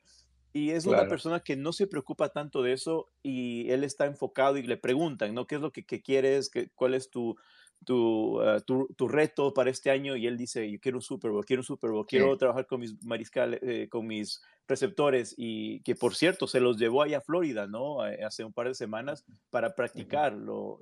Poco, poco se vio en los medios, pero se los llevó a practicar, ¿no? Entonces la gente dice, o, está mismo desenfocado en la forma que tú lo ves así tan cómodo, o en verdad está enfocado en lo que él está pensando más que solamente su imagen, pues el juego que venga más adelante. Entonces, sí, es, es algo que nos va a tener que demostrar, eh, Rodrigo. O sea, este año, no solo a ustedes, pero eh, en sí a toda la gente, a la interna del, del, de la franquicia, pues yo creo que... Con mayor razón. Sí, están a una firma, te lo juro, a una firma, y yo me imagino, te vuelvo y te repito, están a una firma y el rato que van a firmar dicen, ah, pero esto, y hay, va, a haber un pero que tal vez les pare de, de, hacerlo más rápido, ¿no? Aparte que no tiene un agente que esté empujando a la franquicia, pero eso es otro tema. Y pues ahí está, ¿no? No, genial. Y, yo creo que lo más importante es que necesitamos no solamente un Lamar eh, apto, sino un Lamar apto en playoffs, ¿no? Este, él en sus tres derrotas de playoffs solo ha logrado anotar un combinado de nueve puntos en las primeras mitades de esos partidos. Tienen que eh, empezar esos partidos a todo meter, como decimos acá, y hacer la mayor cantidad de puntos que se puedan. La línea está en 11. Eh, David. Eh, me encanta la defensa. Felicidades por, su, por, por, cierto por este linebacker Jason Owe, que para mí creo que va a dar que hablar, sobre todo con, con, bueno, complementándolo pues con esa gran línea defensiva y Patrick Quinn, que espero crezca bastante en este segundo año. ¿Crees que 11 es mucho? ¿Te vas, te clavas en 11? ¿Vas más, menos? Oh, con mi, con mi récord para el año. Yo tenía el 12-5 y eso ya bien, bien analizado y hasta tengo los partidos que yo los puse como, les cambié de una W, les puse una L porque el, el, cuando salió el schedule yo dije, cuando salió el calendario, obviamente te pones como fanático a poner todo W, ¿no? Pero ya vas analizando, ves las sorpresas que pueden dar en casa, incluso fuera, pues yo me quedé al último como un, con un 12-5. Ok, perfecto, perfecto. Vamos ahora con los Browns. A ver, mi querido Alejandro, me encanta este equipo y el, y el roster que está teniendo, sobre todo lo que está haciendo en defensa. Este año creo que puede ser dorado para ellos. Yo los tengo personalmente campeonando la división este año y pudiendo estar entre los primeros cuatro puestos de la conferencia americana. Y la razón por la cual los, los pongo en, en cuarto lugar es básicamente por el tipo de calendario que tienen, que es el más complicado, ¿no? Lo tienen más complicado que el de los Chiefs, Titans y Bills, en mi opinión. Baker va a mejorar este año. Me encanta el combo de corredores que tienen de Chappie Hunt. Y ahora recuperan a, Beckham, ¿no? Que, vamos, no es cualquier, cualquier quarterback. Mantuvieron a Malcolm Smith, el linebacker y el receptor Richard Kings, que por cierto para mí fueron dos jugadores que, que fueron fundamentales el año pasado. Y quizás tienen hoy por hoy, ojo, la mejor línea ofensiva de la liga. ¿no? Eh, creo finalmente que vemos ahora un equipo de los Browns con la estabilidad que sus fanáticos necesitaban y que les pedían. Ahora, yo creo que todo lo que han venido haciendo en este off-season eh, lo, lo, han hecho con una sola consigna. Y ese es ser la amenaza para los Chiefs este año, que por cierto le jugaron de igual de igual y de visita el año pasado. ¿Cómo ves, Alejandro, estos Browns? A tus Browns. Pues, pues empezamos justamente con, con, ese mismo partido. No sé cómo lo, cómo lo veas tú en ese sentido, Rodrigo, pero la verdad es que eh, comenzamos con ese juego en, en digamos, un, un, forward de lo que fue el último partido de la temporada pasada. Y, y, bueno, digo, va a ser difícil ver que desde el día uno se pueda tener un resultado positivo. Es, es una bomba, la verdad, jugar con, con Kansas en cualquier esquema, pero la realidad es que creo que hay un equipo bastante balanceado en, muchos aspectos, ¿no? Lo que tú decías, eh, el tema de la línea, el tema de lo que se hizo en defensa, el tema del regreso de, de, Odell, el tema de, los corredores que tenemos, los tight ends, eh, pues hay un equipo bastante interesante y me gusta mucho sobre todo lo de la defensa. Yo creo que lo que se hizo en materia de defensive backs fue muy bueno, fue, fue algo bastante plausible. Yo creo que Andrew Berry hizo un trabajo magnífico ahí. Eh, lo que se hizo en el draft fue increíble también, el tema de tener a, a, Greg Newsom en la primera y tener a, a en la segunda también fue algo brutal, que yo creo que nadie esperaba tener prácticamente dos, dos jugadores de primera ronda eh, pues en un, en, un, en un contexto muy favorable y pues vamos a ver cómo se acomoda. Yo siento que hay muchas posibilidades y, y, lo, y lo que más valoro es que va a ser el primer año en el que Baker va a jugar con un, este, con un, con, con el mismo esquema del año pasado, ¿no? Venía jugando, pues poco se dice, pero Baker tiene en tres años cuatro entrenadores diferentes, ¿no? Va a ser el primer año en el que va a repetir playbook, entonces eso me motiva bastante también. Sí, no, claro, en, en lo que han hecho en defensa, justamente como decías, Orlando, es fenomenal, ¿no? Miles Garrett liderando esa defensiva y haciendo dupla con Jadeon Clowney, ¿no? En el pass rush. Creo, es más, el mismo Clowney declaró que nunca en su carrera había tenido un pass rusher de la calidad de Miles Garrett del otro lado de la línea. Ahora vamos a ver si es que llega a regresar este jugador al nivel que tenía con los Texans, ¿no? Cuando formaba esa dupla con Watt. Y, se les, y, se les, agrega este otro pass rusher importante de Atlanta, que es Tack McKinley. ¿no? Sí, Tag McKinley, exacto. Sí, me parece que, que esa también es una, una adición bien interesante, la de Tag. Y, y, decíamos lo de, lo de los backs también, a mí me encanta muchísimo lo de John Johnson atrás y el, el, el tener también a Troy Hill, me parece que son dos, dos jugadores muy interesantes que estuvieron en una de las defensas top, top de la liga el año pasado y fueron parte importante de ella.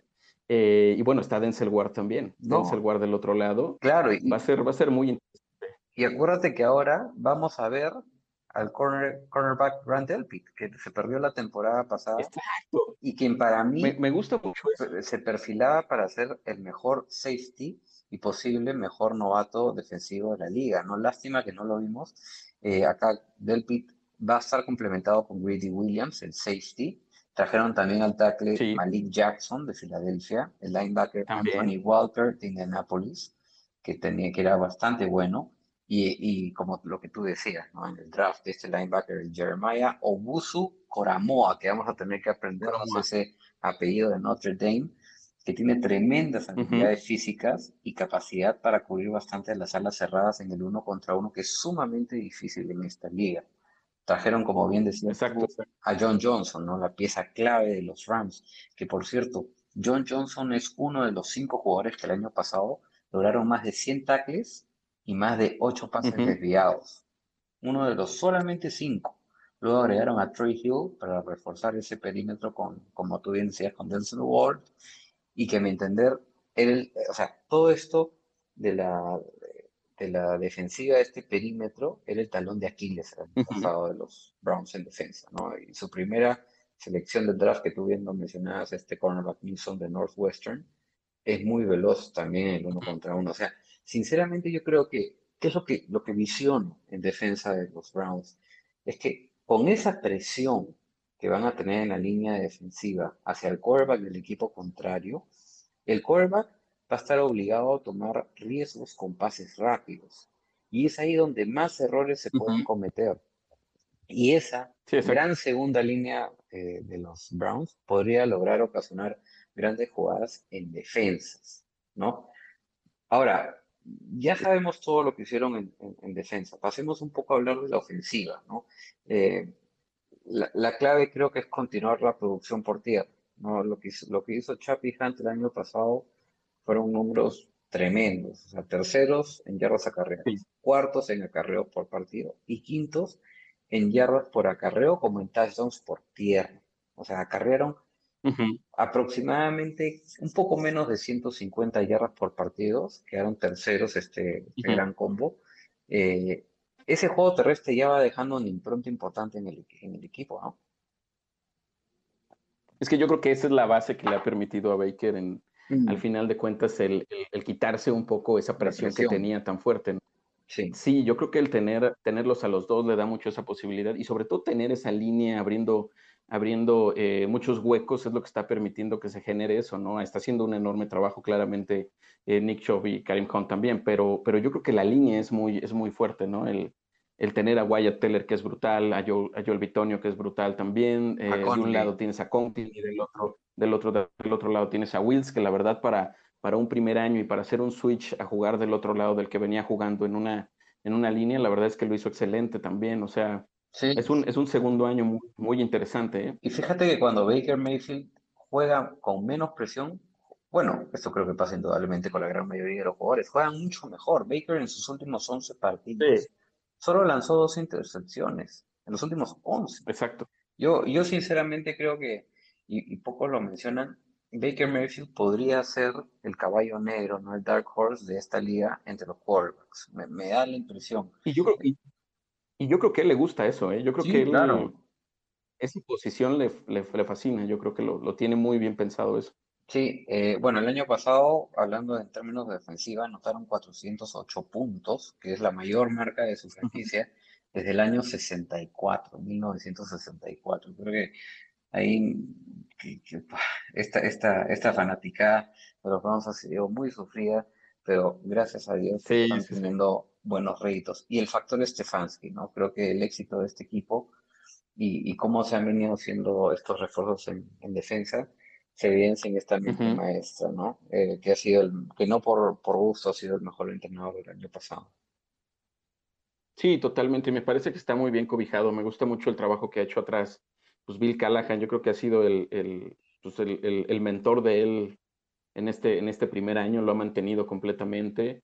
Y, y sobre todo del lado, del lado ofensivo, el, trabajo de Van también, que tiene buena experiencia, trabajó muchos años con, con Green Bay, tiene, tiene muy buena trayectoria en ese lado, mucho mentoreando Baker también de ese lado. Entonces Van Pelt puede ser muy, pues muy interesante, tiene un perfil bastante bajo, pero, pero muy, muy, muy, muy llamativo el trabajo que está haciendo desde, desde atrás, digámoslo así. Incluso él no llama las jugadas, pero, pero tiene mucho esa labor de tener eh, en el radar siempre lo que está haciendo Baker y, y buenísimo. La verdad es que eso ha funcionado bastante. Sin duda, sin duda. Stefanski ya con una temporada en los Browns obtuvo más victorias que los últimos seis entrenadores de los Browns. combinados. 11 victorias. Sí, sí, sí. Genial. Eh, Totalmente. Alejandro, la línea está en 10 victorias. ¿Cómo ves a estos Browns? ¿Es por encima de las 10, por debajo eh, o en 10 exacto? Yo los veo por encima, la verdad, creo que puede ser una temporada al menos de 12 victorias. Eh, calendario es difícil, pero tiene sus momentos. Me parece que después del primer juego, que es muy complicado, viene un- una seguidilla, una seguidilla de partidos que, de los cuales se pueden ganar eh, fácilmente, o digo no fácilmente, pero trabajando los cinco o seis juegos eh, consecutivos. Después te tocan algunos, algunos difíciles. Por ahí, es, por ahí es muy interesante una parte del calendario en la cual eh, pues enfrentamos casi de manera seguida a Ravens. Vamos a ver qué es lo que sucede ahí. Eh, con la salvedad de que nosotros eh, tenemos un bye en medio de esos dos partidos y Ravens juega contra Pittsburgh en medio de esos dos partidos. Entonces, vamos a ver de qué manera nos puede beneficiar el que, el que Ravens tenga tres partidos eh, tan fuertes de manera consecutiva en esa, en esa parte del calendario que yo creo que va a definir muchas cosas, sobre todo si estamos tratando de pelear esa, esa división. Me parece que eso va a ser Ujú. muy interesante. Ese, esos tres partidos yo creo que pueden definir muchísimo. Sí, sí, indudablemente. Y por cierto, hacer un recordaris. En todas las divisiones, el partido de la semana 18 son partidos divisionales y que en muchos casos pueden dar y definir una división. ¿Qué, qué, qué división que tenemos acá con esta Americana Norte, mi querido Guillermo? ¿Qué vamos a hacer con el equipo de los Bengals y con esta competitividad entre todos los equipos que hay acá en esta división? Estos equipos tienen mucho por ofrecer y, y- y pocos tienen a los Bengals en postemporada. Ahora, yo te hago la pregunta, mi querido Guillermo. ¿Podría ser los Bengals la cenicienta de este cuento para ti? ¿O aún les falta un poquito de tiempo para competir en esta división que de por sí ya está sumamente complicada? Eh, creo que un poco de tiempo nos falta. Sería, sería un necio si dijese que no. Eh, lo cierto es que, a ver, a los Bengals no nos queda otra opción que ser optimistas, porque, a ver, peor que esta temporada es muy difícil, que puede pasar, por supuesto, siempre hay algo peor, pero eh, nosotros estamos en otro proceso. Yo eh, estoy escuchando el, el resto de los equipos y están en un proceso de, eh, de, de solidificar lo que ya tienen. En el caso de los Bengals, estamos en una transición que ya viene, ya son, es muy larga la transición y no es una transición cómoda, no es una transición bien planificada. Correcto. Eh, me parece que se perdieron muchos años entre la salida de Dalton y este momento, eh, años muy duros, y ahora con Burrow ya, eh, nada, hay, una, hay un empezar, hay un renacer. Sí. Ese renacer el año pasado principalmente fue eh, fallido, fue muy fallido por cuestiones elementales como la línea ofensiva. Eh, ahora, ¿qué pensamos para este año? Y eh, la off-season no estuvo mal. No. Realmente no, no, no estuvo mal. Se logró reforzar las posiciones necesarias, se planificó bien, se planificó el draft teniendo en cuenta que éramos la posición 5. Bueno, estuvo esa discusión de Sewell o Chase. ajá. Claro, que eran, eran dos formas de encarar el problema, porque, a ver, era la urgencia o la... O la protección. Claro, la, la urgencia era la protección. O, o ser Y yo, a ver, yo arriesgado era y, y buscar el complemento perfecto para Burrow, ¿no? Claro, yo, a ver, yo era de eh, la, la protección, Igual. yo era del Team Sewell. pero bueno, pero claro, pero ahí eh, está muy bien lo que hicieron. Y está muy bien, lo mejor que, me- que- que vi de esta, de esta off-season es que Zach Taylor logró imponer su idea. Para bien o para mal. Eh, en este momento, él es un, un hit coach ofensivo y se jugó por eso. Eh, ¿Qué puede pasar? Es casi una, es, eh, es- es realmente que tener la, la bola de cristal, porque hay muchos cambios en, en- en lugares elementales. Eh, la vuelta principalmente de Pollack eh, a, nos- a todos nos, nos- nos bajó un poco el, la- la- el nudo en la garganta, porque nada, a ver, nuestra, nuestra frutilla es Burrow y la, la estamos dejando pudrirse si no le poníamos una línea ofensiva relativamente profesional. Eh, la salida de, de, de Hart, la salida de Redmond, a todos los del mundo Bengals no, no- nos vino bien, nos hizo bien. Y nada, me parece que este año tenemos que explotar lo mejor que tenemos, que es nuestra, nuestro juego aéreo. Hay que buscarle el, en la parte ofensiva, hay que buscarle todas las variantes posibles para que el, el juego aéreo rinda, rinda y obligue al equipo rival a respetar eso. Es decir, no le puedo dar espacio a Burrow, no le puedo dar espacio a los receptores porque me ganan el partido. Creo que ese es nuestra, nuestro objetivo La este año. Sí, estoy de acuerdo contigo. Mira, fíjate que yo dentro de todos los equipos de, de la NFL, creo que este equipo de los Bengals es uno de los top 3 que más ha ayudado a su quarterback. Este, ya vimos que Burrow creo que sí demostró en el tiempo que estuvo en, en- la temporada hasta la semana 11 de su que es digno de haber sido elegido como primera selección del draft. Eh, mencionábamos sí este debate de Penei Sewell o Lamar Chase en la quinta selección global del draft. Yo creo que a pesar de que tú y yo quisimos a- a- a la protección más que la, toma arriesgada, han reforzado muy bien su línea ofensiva, ¿no? Trayendo a Riley Reeves de los Vikings, eh, seleccionaron a este tackle de Clemson, Jackson Carman, eh, en cuarta ronda también al tackle de Carolina del Este, DeAndre Smith. Es decir, fortalecieron un cuerpo bastante sólido y promisorio, creo yo, para, para Burrow, que se complementa muy bien con la selección de Lamar Chase. Eh, yo creo que Burrow pinta para ser uno de los mejores quarterbacks del futuro en esta liga y, por supuesto en, en la división.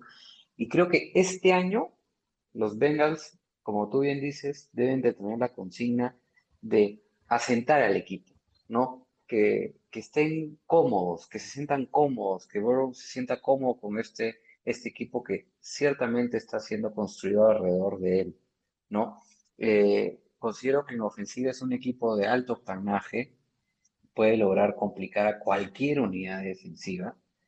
Eh, ya, ya comenté que llegaron a reforzar esta línea eh, ofensiva para darle protección a Burrow y aparte recuperan a un siempre complicado Joe Mixon. Lo conversamos, no se fueron por la decisión práctica en el draft, se fueron por la arriesgada, que es la, Jamar Chase, un jugador explosivo y que se conoce a la perfección con Joe Burrow, y que y es que el equipo necesita de esa elección y necesita que Chase dé réditos y rápido. Miren nomás lo que hizo Jefferson, que también fue ex compañero de Burrow el año pasado con los Vikings, y con un quarterback nuevo como Cousins. O sea, ahora toca ver qué puede hacer este combo Burrow-Chase, que se conocen como la palma de la mano. Debo confesar que, que yo era de los que prefería Subol, pero por una simple razón, y lo mencionó también Guillermo. Antes de la elección de Burrow, este fue capturado 32 veces, era el tercer equipo más capturado de la liga. Y hay que ver cómo retorna Burrow de su lesión. Lo cierto es que ese backfield con Joe Mixon, CJ Uzumoa, Drew Sample, T. Higgins, Tyler Boyd y Jamar Chase va a ser bastante atractivo. Y con esto paso ahora contigo, mi querido Israel. Este equipo para mí va a ir mejorando su récord año a año, indudablemente, y va a mostrar cosas interesantes. Va a ser un equipo entretenido de ver, pero ciertamente, y coincidimos, Guillermo, acá, con pocas aspiraciones a postemporada. ¿Cómo ves tú, mi querido, el tema de, de la defensa de estos Bengals, que ciertamente es donde hay un punto débil y donde creo que eh, Low Analumo, este coordinador defensivo de los Bengals, va a tener un reto importante. ¿Cómo lo estás viendo ahí, este, país? Pues los Bengals hicieron inversiones importantes en la defensa, ¿no? Yo creo que sí se dieron cuenta que ese es un lado débil de ellos. Ahí con la llegada de un y Trey Hendrickson, que son buenos cazacabezas, han sido una constante en sus respectivos equipos anteriores, uno con los Saints y otro ahí estuvo ahí con, con los Browns. Eh, el cuerpo de, de, linebackers yo creo que es el, punto más débil, ya que es gente, pues ahora sí que poca experiencia, picks de cuarta, quinta ronda que tienen que, que probarse. Y no sé cómo vayan a implementar la llegada de Mike Hilton, porque esta defensiva, su base es 43. No juega mucho la posición nickel, que es donde se especializa Mike Hilton, y lo traen a Eli Apple. Entonces yo pienso que van a rotarlos, pero van a usar las situaciones también de pass rush, porque Mike Hilton pues tiene esa habilidad. Eh, sí, indudablemente. Sí, no, bueno, lo que iba a agregar solamente la llegada de a Wisi. Sí va a apoyarle a Bates, pero no sé qué tanto, porque Trey Waynes, la verdad, es un corner muy ineficiente su tiempo los Vikings. Y todavía seguimos siendo muy débiles de ese lado, ¿no? Sí, sin duda, sin duda alguna, este, esta, la defensa es el talón de Aquiles. Eh, terminaron puesto 22 en puntos permitidos, 31 en yardas por acarreo permitidas, y último en capturas de quarterback. ¿no? Eso, esto simplemente significa que no obligas a tu rival a, ir a terceras oportunidades y tampoco llegas a, a, capturar al quarterback rival dejándolos anotar demasiados puntos. Y claramente, por más que hablamos de esta buena ofensiva que tiene el equipo de los Bengals, ningún equipo te puede anotar pues más de 28 puntos en todos los partidos de la temporada. Y ahí es cuando hablábamos de este coordinador defensivo que tiene este reto importante de no solo mejorar esta defensa, sino hacer que cohesione y funcione mejor comunidad. Y es que lo que han hecho, o sea, lo, que han hecho para ir corrigiendo estas deficiencias en defensa es interesante, ¿no? Lo mencionaba justamente Israel, agregaron el ex Saints y pass rusher Trey Henderson, que logró 13.5 capturas el año pasado y que fue el único jugador que capturó a Patrick Mahomes y a Tom Brady dos veces cada uno el año pasado. Agregaron también a este cornerback Chidobe Awusi de Dallas y a Mike Hilton, que efectivamente de los Steelers que Israel decía, no sé cómo lo van a estar aprovechando, ¿no? porque claramente tiene grandes habilidades para cubrir la zona profunda y también, por cierto, para llegar al quarterback contrario. Sabe, se sabe parar también bastante bien contra el juego terrestre y creo que fue el único jugador de la liga, o uno de los pocos, que el año pasado logró tener más de tres capturas de quarterback y más de tres intercepciones. Entonces ahí estamos hablando de un componente bastante valorable que los Bengals no pueden dejar pasar de lado y que tienen que aprovecharlo. Ahora, acá pasó con Alfredo. Alfredo, los Bengals yo creo que van por buen camino a ser un equipo competitivo en esta división, pero claro, no van a ser dominantes este año, eso está clarísimo. Eh, recordemos que bajo el mando de Marvin Lewis, los Bengals llegaron a postemporada en cinco temporadas consecutivas. Hoy el equipo claramente está buscando un nuevo rumbo con Zach Taylor, que aún no ha sido fructífero, pero yo siempre le digo a amigos que conozco de los Bengals, yo les digo, no se desalienten. A veces suele ser más oscuro antes del amanecer. Y Lewis sí, efectivamente logró esta hazaña, pero lo logró después de ocho años de ser head coach de los Bengals. Creo que esta organización está construyendo algo muy especial y, dentro de poco, si es que los otros tres mantienen el, el performance que vienen teniendo el año pasado y en esos años, va a ser una conferencia de locos, perdón, una división de locos. Mi querido Alfredo, ¿cuál es tu apreciación de estos Bengals que tanto te encanta seguir a ti, a los underdogs de la NFL? Bengals, yo creo que es un equipo que tiene que madurar. Este año yo creo que Burrow tiene las cosas más claras. El año pasado yo veía un Burrow dudoso, como que mejor me voy a Miami, que no, que mejor me dedico a mi carrera, o que saben qué, no voy a firmar, este, no, no me voy a otro lado, y luego ya, pero si me quieren, que me paguen lo máximo que se pueda. Y el DT como que se cansa de eso y dice, mira, por último que ni venga. Había muchas cosas, ¿no? Muchas cosas de un equipo que esperaba que con, la salida de Dalton, que era evidente, venía, eh, pueda llegar algo, algo mejor. Luego veíamos, luego veíamos un, un Burrow que empezaba y, ganaba. Eh, claro, se lo, se lo llevaban de encuentro, todo lo que quiera, pero, pero igual, yo creo que después de su, después de su lesión, él se da cuenta de que los números sí fueron buenos, pero ¿qué faltó? Y esa, y esa búsqueda yo creo que sí la han meditado bastante. es por eso que ha habido los jales que pudo haber habido, que han habido este, eh, las, las, mejoras de, en comunicación. Yo sé que han, han, comentado mucho y por eso también, gracias a Dios, le llega eso. Lo que yo veo en los Bengals es la oportunidad. La oportunidad de ser un equipo completo. ¿Qué vemos en, el resto de equipos, digamos, de, este grupo? Vemos un Ravens que tiene a Lamar Jackson por lo alto, de repente muy por encima o de repente demasiado encima de lo que creen, pero es uno. vemos, vemos, claro, que tiene, un montón de nombres, ¿no? De repente constelaciones de nombres, pero luego que vemos en los, en los, en los Steelers, igual, Ben, ¿qué es lo que va a hacer Big Ben? Nuevamente estamos en eso. En cambio, humildemente, los Browns, ¿por qué son semifavoritos o casi favoritos o fijos? Porque están formando un equipo. El coach, los defensas, Baker Mayfield, están, están los que están a su lado, madurando, tratando de hacer. Ese es un equipo. Y yo creo que en ese camino están los Bengals. Yo sí me muestro optimista con, contra los Bengals este año. No quisiera que sea. Alguna vez vi una, una biografía de un, de un equipo, no sé si eran los Dolphins, cuando estaban buscando al mejor prospecto del fútbol estudiantil para, para el reemplazo de Dan Marino. No sé si era ese. Eh, había un muchachito, un hombre italiano, y luego dijeron: él es el mejor de lo mejor de todos los tiempos y va a ser un, un digno eh, sucesor. ¿Y qué pasó cuando empezó? No le salieron las cosas como le salía en la universidad, no le salieron las cosas como él pensaba que iba a ser, no, no salieron las cosas en, todo sentido y se terminó retirando del fútbol.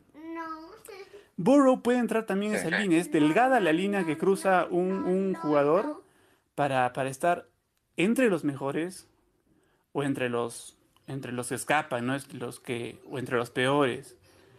Él ve el equipo de los Bengals como una oportunidad para su carrera. Él, siempre ha tenido que luchar desde, el, desde la secundaria. La ha luchado, no ha ganado el campeonato de secundaria, la ha luchado en la universidad, se salió de Ohio State, me parece, por una cuestión, y luego llega a luego llega nuevamente a, a, LSU, donde le dan lo mejor que, que podían darle, confianza, que es lo que él quería y, logra, logra el campeonato, se, lleva, se lo lleva a Trevor Lawrence y, y crece con él, creo, la esperanza de, de, irse a un buen equipo, pero su concepto de buen equipo no estaba bien, no era, no era, un, no era un muchacho maduro. Y yo creo que en eso, personalmente, él ha, ha, ha reflexionado bastante y por eso es que yo miro a, a este año como el año en que Burrow va, va a trazar metas y, y puede lograr más cosas de lo que él cree, pero tiene que ser constante. Por eso es mi apoyo este año a los, a los, a los Bengals. Y... Sí, estoy de acuerdo contigo. No, dale, Ahora, dale. este, tú, la línea está en 6.5. ¿Tú los ves eh, ganando 7 encuentros o crees que se estancan en 6 o un poco más? Van a ganar más. Yo creo que unos 9. Yo creo que unos 9. Wow. Porque, porque eso es lo que es Burrow. Él no es un equipo mediano, eh, em, de, de media tabla o nada. Él es de media tabla para arriba y es de los. él está, de- está en el top 10. Son 32 y él quiere estar en el top 10. Ese es, eso es lo que es él. Yo, yo creo que Puro es, es un ganador y se siente bien siendo ganador, pero tal vez la fórmula o lo que esperaba de, de ese, de ese concepto no le está ayudando mucho. Pero lo tiene que. Perfecto. Perfecto, perfecto. Ahora, eh, bueno, por lo que estoy, por lo que he podido recabar de, todos ustedes, y les agradezco bastante por todo el input que me han dado, eh, intuyo de que de todos deben de tener a tres equipos pasando a postemporada, ¿no? Salvo alguno me, me diga lo contrario. A ver, vamos a, a simplemente decir, hay alguien acá de mis invitados que tienen el micrófono abierto todos. eh, ¿alguno considera que solamente pasen dos equipos de esta división a postemporada? ¿O todos creen que puede estar pasando tres? Yo creo, primero, y creo que lo que acaba de comentar Alfredo, para mí es un poco temerario. O sea, darle nueve victorias a los Bengals con la poca protección que va a tener Joe Burrow y frente a una de las tres defensas más duras de la liga, es ser demasiado optimista. O sea, te- enfrentar dos veces a Mike Garrett y Devon Clowney, Jerem- Jeremiah Owusu Karamoa, Patrick Quinn, eh, Owe, TJ Watt, Melvin Ingram. eh, es que el pobre va a tener que correr, o sea, no lo veo tan protegido. Yo soy del equipo que si tenías a Penny Suel, obviamente estás más tranquilo, pero nueve victorias con, e- con, con lo que vas a tener que tener enfrente. Y después creo que también te vienen otras defensas muy duras. Entonces no lo veo yo a, a Bengals ganando nueve. O sea, siendo sincero, yo y obviamente eh, llamar, llevarte a llamar Chase para tu receptor número uno es un tipo que, mandó al slot a Justin Jefferson el año en, en temporada colegial. Entonces, para mí, eh, está, yo a los Bengals sí los veo fuera de playoff. Eh, Browns primeros, para mí los Browns son los favoritos en esta división. Por la defensa, por la línea que tienen, creo que no tienen la mejor línea ofensiva, como tú dijiste, para mí la mejor línea ofensiva quizás se la doy a los Chargers por cómo se reforzaron, me gusta muchísimo esa línea ofensiva, cómo la, cómo la remaron. Y entonces. Browns primero y Steelers y, y Baltimore se van a disputar el segundo y, y ahí quizás Steelers creo que lo veo más en duda, pero sí, si me pongo en el plan que tengo, los veo los tres, pero dos seguro y el tercero va a estar ahí entre Pittsburgh y Baltimore. Sí, Y además, coincido, coincido contigo, Eh, fíjate, Diego. Rodrigo, Sí, eh, sobre sí, lo que ahorita decía. Diego, eh, o sea, no es la línea ofensiva nada más, digo, eso es porque se acaba de lesionar, ¿no? Eh, y, y fue parte de la nota de la temporada para los, los Bengals, pero, o sea, fue un equipo terrible por todos lados, o sea, fue la ofensiva 29, eh, la, bueno, la- la- el ataque terrestre de, a la defensiva, la 29, ¿no? O sea, les corren todo el tiempo. Eh, Sí. Fueron la peor en capturas, fue la que más jugadas grandes permitió. eh, y al revés, o sea, también fue la que menos jugadas grandes hizo la ofensa. Fue la 29 en su ataque en zona roja. eh, no convertían terceras oportunidades, no anotaban puntos, no mueven la pelota. O sea, los Bengals es un equipo que va a estar en el top 5 otra vez para, para quedar en el fondo. Evidentemente es un equipo en, en- en- en reconstrucción, ¿no? O que estás tratando de, de armar algo y eso será Sí. paulatino. pero sí viene una temporada difícil que no creo que superen ser de los 10 peores equipos de la liga. Claro, complicada, ¿no? El año pasado los Bengals ganaron cuatro encuentros. Hay que considerar que sí se quedaron sin Burrow este, a partir de la 11, pero a pesar de ello, después de la 11 ganaron dos más, es decir, que solamente ganó dos partidos. Eh, yo personalmente, yo los, mira, yo les soy sincero, yo los tenía en 6. O sea, para mí van a estar en el under de 6.5. Eh, pero no estoy del todo confiado porque no me sorprendería que se vayan a 7, pero sí no los veo ganando más de 7 partidos de ninguna manera. Eh, yo coincido con ustedes en que Alfredo los tenía un poco en, en, lo alto del cielo, pero bueno, es característico de él porque él, él es fanático de, ir por los underdogs. Tú, Guillermo, eh, que los tienes más de cerca, los Bengals, ¿los ves ganando más de seis y medio ¿Cómo los ves? No, yo con siete partidos ganados me voy a festejar al obelisco, digamos, acá. claro, es, a ver, para mí en el mejor pronóstico son siete partidos. Y es un pronóstico, aparte es un calendario complejo, aparte de que tenemos un equipo con fallas, como venían hablando de los números, eh, las fallas son estadísticas. Y aparte de la estadística, hay una, hay una realidad que es en el juego, en lo, propiamente espiritual del juego. Hay, hay momentos de, los Vengas del año pasado que, me daban ganas de apagar el televisor. Eh, me parece que, claro, sobre todo después de la reacción de Burrow, hubo momentos de un amateurismo asombroso. Eh, Sí, eh, me parece que este año es de reconstrucción, hay buenos puntales, eh, no solo, digamos, por supuesto, el, puntal es la, ofensiva, pero la defensiva se hicieron cambios, se drafteó bien, lo que se consiguió de la agencia libre puede llegar a funcionar, también se fueron jugadores importantes, pero me parece que para mí sí, 7-10 sería un gran año como para ver un 2022 con, otro, con otra cara. Muy bien, muy bien. Acá, por, por supuesto, aprovecho a invitar a, Jorge, a Liliana, a, a, Fab, a Emi, por si desean pedir autorización de su micrófono para hacer alguna pregunta, alguna, alguna idea, comentario que quieran transmitir. Eh, Arturo, eh, este segundo puesto va a estar bien, bien disputado para mí también, al igual que, opino igual que Diego, yo creo que los Browns se pueden llevar la división. Y de ahí tenemos a unos Ravens en unos estilos que van a estar ahí peleando, peleando ese segundo lugar, porque, vamos, quedar en un tercer lugar puede significar hasta incluso quedar fuera de postemporada.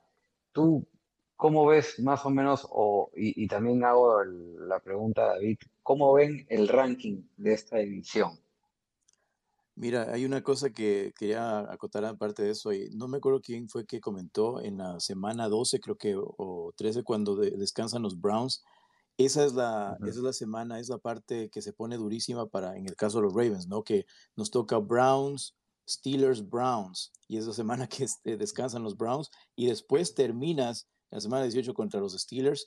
Ahí es cuando se va a complicar todo, pero en cuestión de la, de la división, esta división, el, el hecho que tú lo mismo lo mencionas, ¿no? Al principio es una de las divisiones más tal vez competitivas en, este, en, este, en esta temporada, pues se van a dar bastante, va a dar mucho de qué hablar. Es posible que el mismo hecho de que hayan equipos tan competitivos le, le ponga como que a decidir al último, ¿no? Es, ese partido del, de la semana 18 Steelers versus eh, Ravens va a ser a morir, ¿no?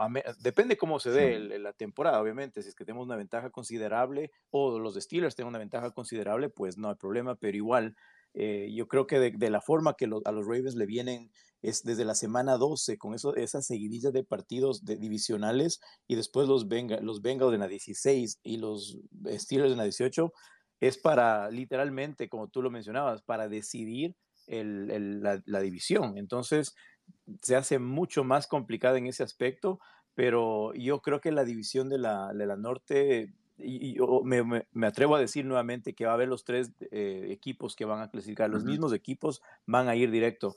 Eh, lo que decías antes también, los Browns en papel se, están mejor que los demás equipos, están mejor puestos, pero no concuerdo, no, estoy de acuerdo con lo que tú decías que Baker Mayfield va a ser el caballo negro de la división. Yo creo que yo creo que va a arrugar este año. Tengo el presentimiento que va a arrugar y pues se va a venir otro, no sé, tal vez de la mano de otros jugadores, porque tienen equipazo los Browns. Tienen una tremenda línea, la línea defensiva, o sea, es, de, de, de matar, ¿no? Pero yo creo que va a arrugar este año Baker Mayfield le va a afectar el no haber tenido su contrato a tiempo, el mismo hecho de que si Lamar llega a tener antes y después Joe, ah, Joe Allen lo puede, más todavía, Joe Allen puede tener antes que él también, puede afectarle, o sea, drásticamente en la parte eh, mental, ¿no? A un jugador, imagínate que espera, esperó tanto después de ganar un Heisman, viene como una estrella en la NFL y pues ha venido de bajón, pero alguien mencionó ahí, ¿no? La, la, la, dosis Stefanski pueda que cambie todo esto, ¿no?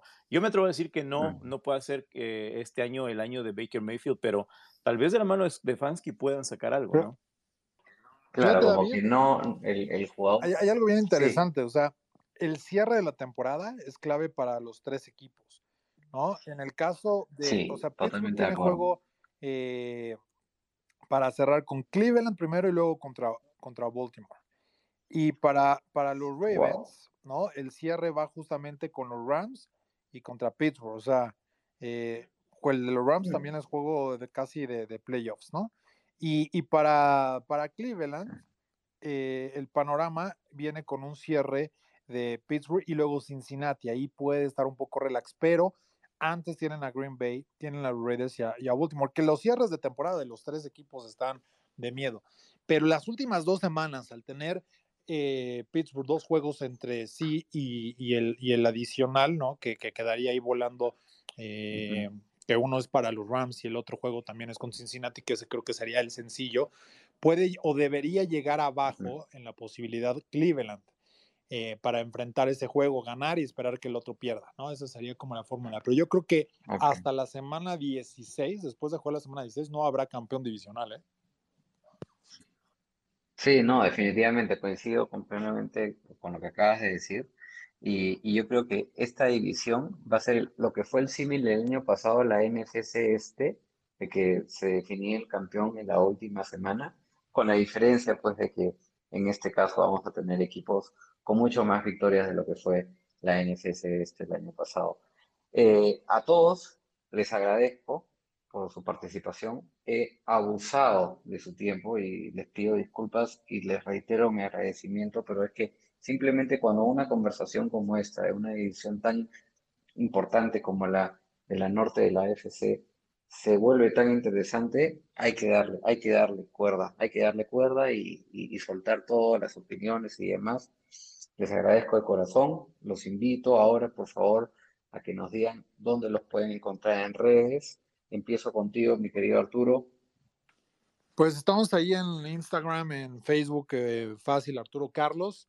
Eh, y, por supuesto ahí con las transmisiones de, los Steelers vamos a, tener una buena temporada en cuanto a contenidos, así que eh, no nada más vamos a tener las transmisiones de los juegos, sino que también vienen programas, podcasts, varias, varias sorpresas para toda la afición de los Steelers. Perfecto. Paso contigo también, David. Yo creo que en esa semana 18, entre Arturo y tú, puede haber una apuesta de repente ahí. Por favor. No, no quieres que siga este, perdiendo todo, por favor. vamos, a, vamos a verle vistiendo los colores de, negro y púrpura, sería excelente, ¿no? Pero vamos a ver. No, pues, eh, no, gracias a todos, estuvo buenísimo. Eh, me gustó bastante este conversatorio y pues pueden encontrarme aquí en, en Twitter, obviamente, como David Radio 17 y en Instagram como David e Andrade 17 y también la cobertura de, los juegos que la vamos a tener durante toda la temporada por máximo avance y obviamente aquí eh, cercanos a los Ravens vamos a tener toda la información de primera mano. No, mil, mil gracias a ambos por de corazón por, por darse el tiempo de acompañarnos. Diego, lo mismo para ti. Muchas gracias por tu participación. Cuéntanos dónde te podemos encontrar en las redes sociales. No, gracias a ti por la invitación, Rodrigo. La verdad lo pasamos muy bien. Yo tenía ganas de, esta conversación, sobre todo con gente que ya, ya me conoce, sobre todo Alejandro Israel. Eh, un gusto también compartir micrófono con Arturo, que es una voz autorizada de los Steelers, David, voz autorizada de, de Ravens y sobre todo Guillermo, Alfredo, eh, Pau, que, son, que no, no tenía el gusto conocernos y la verdad es que muy bien. A mí me pueden seguir como arroba Diego Ramírez 91 aquí en Twitter. Eh, esténse pendientes de mis redes sociales porque junto con Alejandro vamos a estar lanzando un podcast por ahí, uno de Cleveland y uno de Pittsburgh, así que imagínense cómo se van a poner las cosas por ahí. Entonces, ahí los esperemos y estaremos anunciándolo pronto en redes sociales también. Y nada, invitados están todos ustedes cuando quieran también les mando mis felicitaciones de antemano, mi querido Alejandro, por favor, a ver dónde te encontramos. Sí, estamos nosotros en arroba cohete medina aquí en Twitter. Ahí estamos activos todo el tiempo, estamos publicando de un montón de cosas y eso, pero, pero siempre con, con, esa parte de, de, escribir un poquito de Cleveland y todo lo que está pasando, todo lo que sale, todas las noticias y en general de todos los equipos, ¿no? Nos gusta muchísimo esto y, y pues si te gusta, estás con tu equipo, pero estás también con todos los demás y te diviertes con, con, todo lo que comentan los demás, ¿no? Y, bueno, qué gusto poder compartir esta, esta charla con ustedes, escucharlos, bastantes buenos puntos de vista. Eh, pues vamos a ver qué pasa. Nos ponen en un papel de pronto muy, muy interesante los Browns esta temporada, pero bueno, ya iremos viendo qué, qué sucede. Y pues sí, vamos, estamos trabajando justamente Diego y yo en un, en un tema ahí. Ya lo iremos, ya lo iremos eh, mencionando después. Y bueno, estaría padre que de pronto nos pudieran también acompañar por ahí. Claro que sí, cuando se lancen, ahí los vamos a estar apoyando.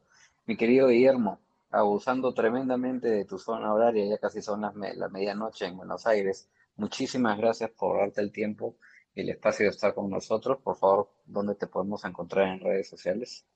No, bueno, muchísimas gracias por la invitación y fue un gran conversatorio. Eh, sí, acá es tarde, es así. Estamos lejos en todo sentido. Me pueden encontrar acá en Bengalsar, acá hago actualidad de los Bengals, del día a día, y escribo en Ensowners. Ensowners es una revista de acá local, que bueno, estamos intentando, es un portal que estamos intentando, nada, hacer cultura de fútbol americano en un país donde es muy poco lo que, lo que se conoce. Así que hago actualidad en Bengalsar, acá en el Twitter, y en Ensowners escribo notas ya un poco más de, de análisis. Así que ese soy yo. Perfecto, perfecto. Sí, en Zoners, que por cierto, nuestro compatriota Miguel Tataje creo que forma también parte colaborativa en ese equipo, a quien desde ya le mando un fuerte abrazo a Miguel, que, que también escucha nuestro programa de Casco Parlante.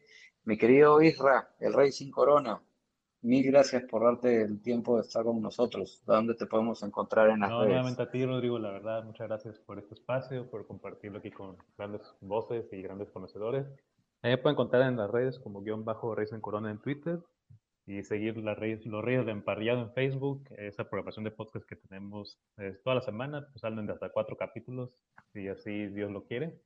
Y yo ahí la única consigna que sí le dejo pendiente a los Bengals, quiero agregar, es que Zach Taylor pues está en la silla caliente, porque es alguien que apenas ha acumulado 6 a 7 victorias en dos temporadas y yo creo que sí está en esa consigna, ¿no? De posiblemente buscar un mejor récord, porque si no, sí su trabajo se le puede ir abajo, porque las contrataciones que hizo, sobre todo en línea ofensiva, Riley Reef y el chico este, bueno, haber traído a Carmen en lugar de tener la oportunidad de hacer su gol, yo creo que sí hay algo que la directiva, más bien los aficionados pueden ahora sí que despegarle y decir, oye, los planes no pueden salir como, como tú quieres a veces. Así es, así es. Finalmente, mi querido Alfredo, muchas gracias por darte el tiempo de poder acompañarnos esta noche. ¿Dónde te podemos encontrar en las redes sociales? Yo estoy en Facebook como Cusco Bears y pucha, el tiempo se pasó volando. Yo creí que habían pasado 15 minutos. Un fuerte abrazo para todos. no, a ti, a ti. Bueno, señores, este ha sido el conversatorio del análisis divisional de la AFC Norte. Mi nombre es Rodrigo Delgado, más conocido como Rodstad del programa Casco Parlante. Tengan todos ustedes muy buenas noches y un excelente año de NFL. Hasta luego.